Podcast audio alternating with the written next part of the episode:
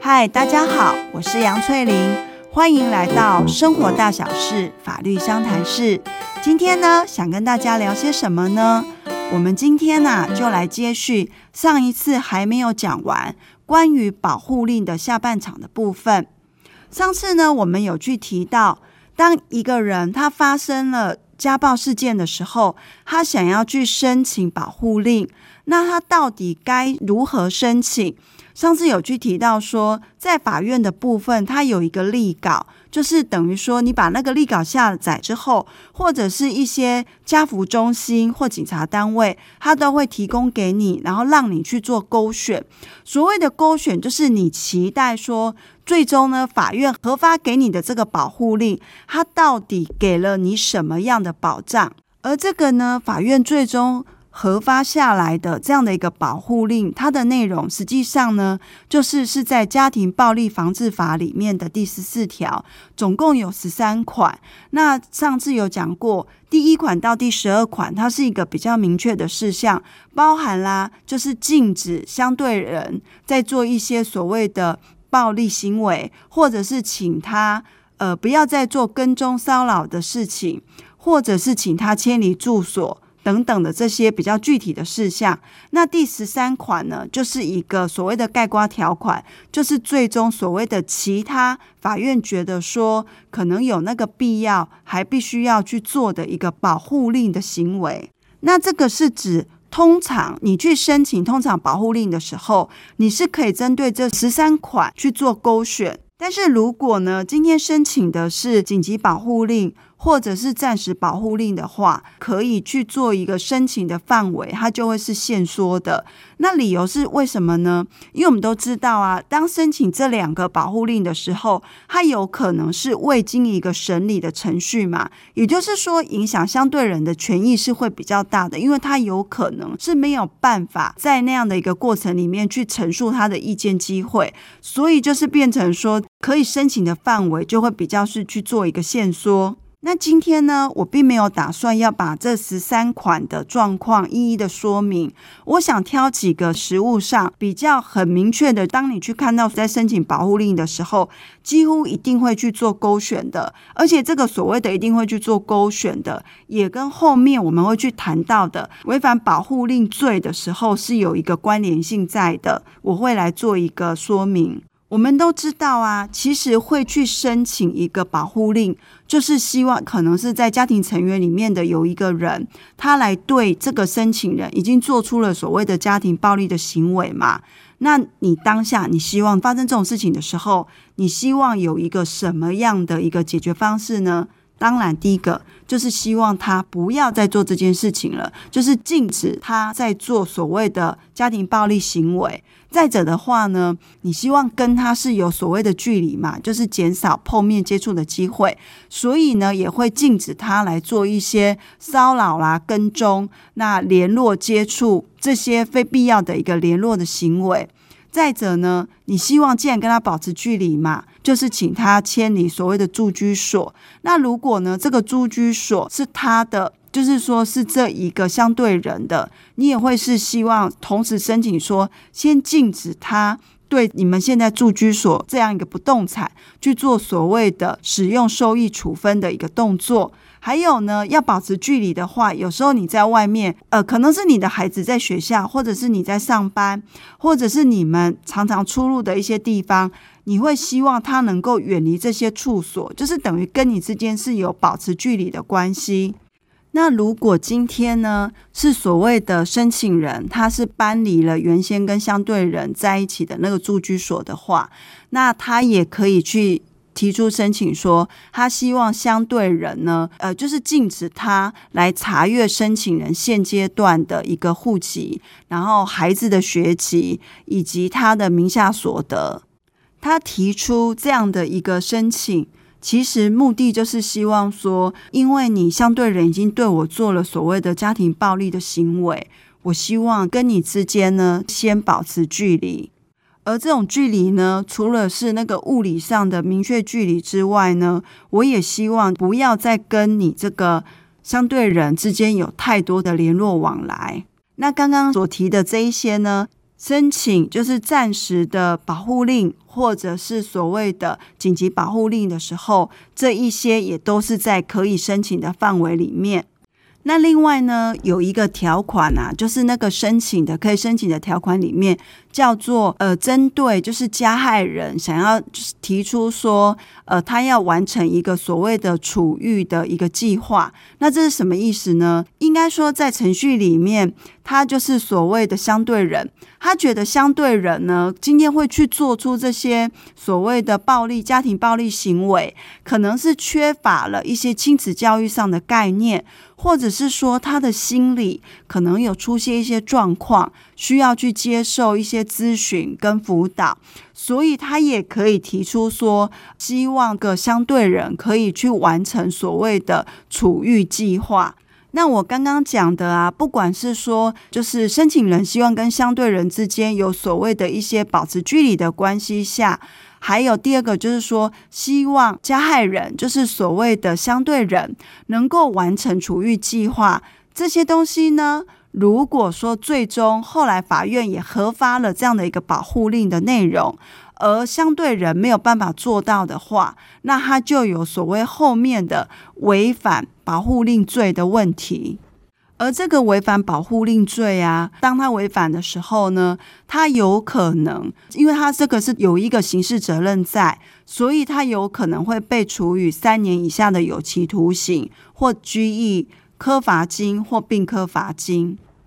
因为啊，申请人刚刚提出的这些东西，其实是涉及比较是他本身自己或者是孩子的一个人身安全上的考量，所以才会在说违反这些项目的时候，是会被处以违反，就是等于是有刑事责任在的。然后在这个可以就是保护令可以申请的范围里面呢，第二个部分我想要去谈的，就是关于说我们看一下那个保护令啊，它可以去做勾选的，其中有两个是跟未成年子女有关的，一个是指暂时定关于未成年子女权利义务的行使及负担，就是侵权可以暂时看是要定下来，是要给申请人、相对人，还是是两方共同行使。那甚至于还有所谓的就是命交付子女的部分，就是有可能说，现在申请人提出的时候呢，孩子是跟相对人在一起的，那所以他会想要提出说，侵权的部分由申请人来行使，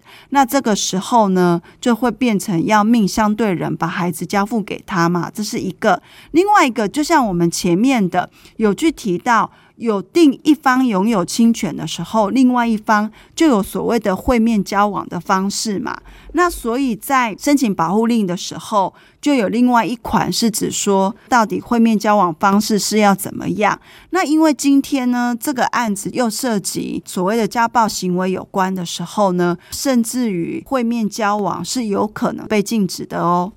那为什么呃，我会在第二个部分特别去提到这两款呢？因为呢，家庭暴力防治法里面有一个条文，它有写到。当在定孩子侵权的时候呢，如果说有一方被认定成说他是所谓的家暴加害人的话，那在推定上，法院会认为说由他来担任侵权人，可能是不利于孩子的一个最佳利益。呃，我们来回想一下，他讲的是推定，所以推定的部分是有可能推翻的，就是不是所谓的绝对哦。但是呢，在实务上呢。当一对男女在争取未成年子女亲权的时候呢，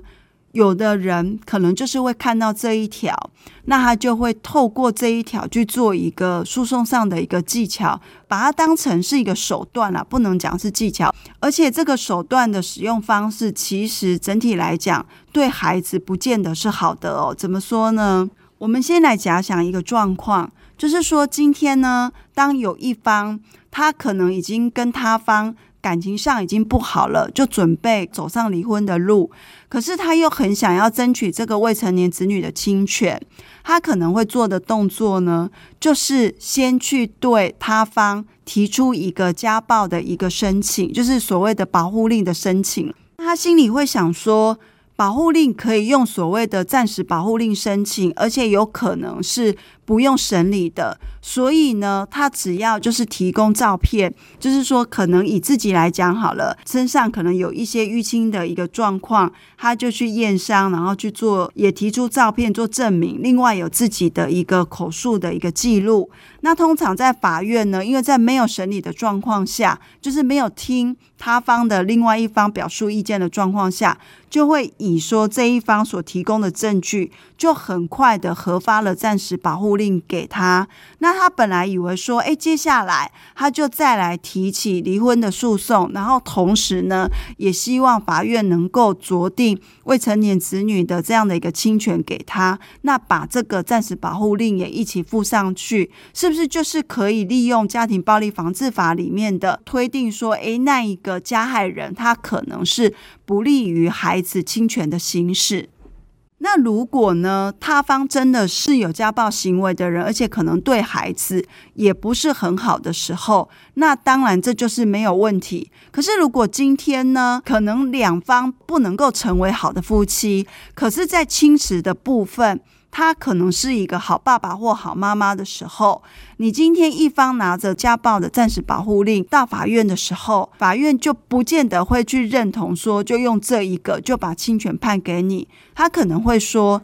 这个是一个推定，推定是不利于侵权的行使者。可是对方是可以提出说，他其实是在侵权的行使上可能优于你的时候。那你很有可能反而会被法院认为说有技巧的去做这些事情，可能反而对于你在争取侵权的部分，这可能是一个减分而不是加分。再者呢，如果说今天呃你是透过就是用一些技巧上去取得说。一个暂时的一个保护令，那变成说他方呢，就是等于是说相对人的部分，他想要跟未成年子女见面的时候呢，其实法院的立场呢，他可能会是采比较保守的，他认为说，诶，既然这个相对人他是被认定成说是家暴加害人的话，那他可能在跟孩子的会面交往上，他有可能会去做所谓的禁止会面交往。或者是不做禁止会面交往，他会用监督下的会面交往，因为基于比较保守嘛，就会希望说是不是。跟孩子的见面是在某些家扶中心啊，或者是法院的一些机构里面，就是做很多的设限，时间的设限，地点的设限。那其实，在某个程度上呢，对于这个相对人来讲，他在这种状况下，第一个意愿可能也会就是觉得整个的阻碍很多，那可能也会浇熄他原本是很热切的想要跟孩子见面的心。那再回头来看，这样子真的对孩子是好的吗？嘛，呃，如果说今天呢是想要用这个透过什么申请一个暂时保护令作为争取孩子亲权这样的一个工具的话，我觉得是需要去考量的，它不见得是好的。还有一个呢，在关于保护令的部分，呃，就是有一个可以申请的，叫做说定暂时状况下，就是关于未成年子女权利义务的行使的部分嘛。那可能哦，又有些人。他会怎么样的去利用这样的一个方式呢？因为他也是想要透过所谓的申请一个暂时保护令，他要怎么申请暂时保护令？因为不用开庭，所以变成说你只要有口述跟所谓的证据资料，因为等于一直听不到另外一方的意见嘛，所以呢，这一方申请人他可能就做一件事情。他就会去拍孩子身上有一些淤青或者是受伤的部分。那因为如果孩子还很小的时候，当然就是由大人来帮孩子代为陈述嘛。在这样子，就是说有一些孩子受伤的照片，或者是孩子童言童语，有可能是被引导的一些叙述的内容，以及大人的补充说明。也许呢，他会觉得说：“诶，我是不是？”就可以赢得了所谓的侵权的一个状态。那这边要说的是，即便没有经过审理程序，除了你提供的这些资料之外呢，在关于在保护令里面呢，他要去定一个就是侵权的一个暂时状态的话，关于定这个侵权行使，还是要回到一个嘛，就是符合未成年子女的最佳利益。那法院呢，当然是要去衡量所有的资料，所以不会单以你提供的，就是申请人提供的为主，他也会去请社工单位或者是家事调查官去进行一些访视跟调查。那其实这个会变成说，你单方面的隐瞒一些事实的话。其实那个家事调查官他会去做一些调查的时候，就会去了解到整个的状况。还有呢，不要忘了哦，这个保护令呢，它定的是一个暂时的状况。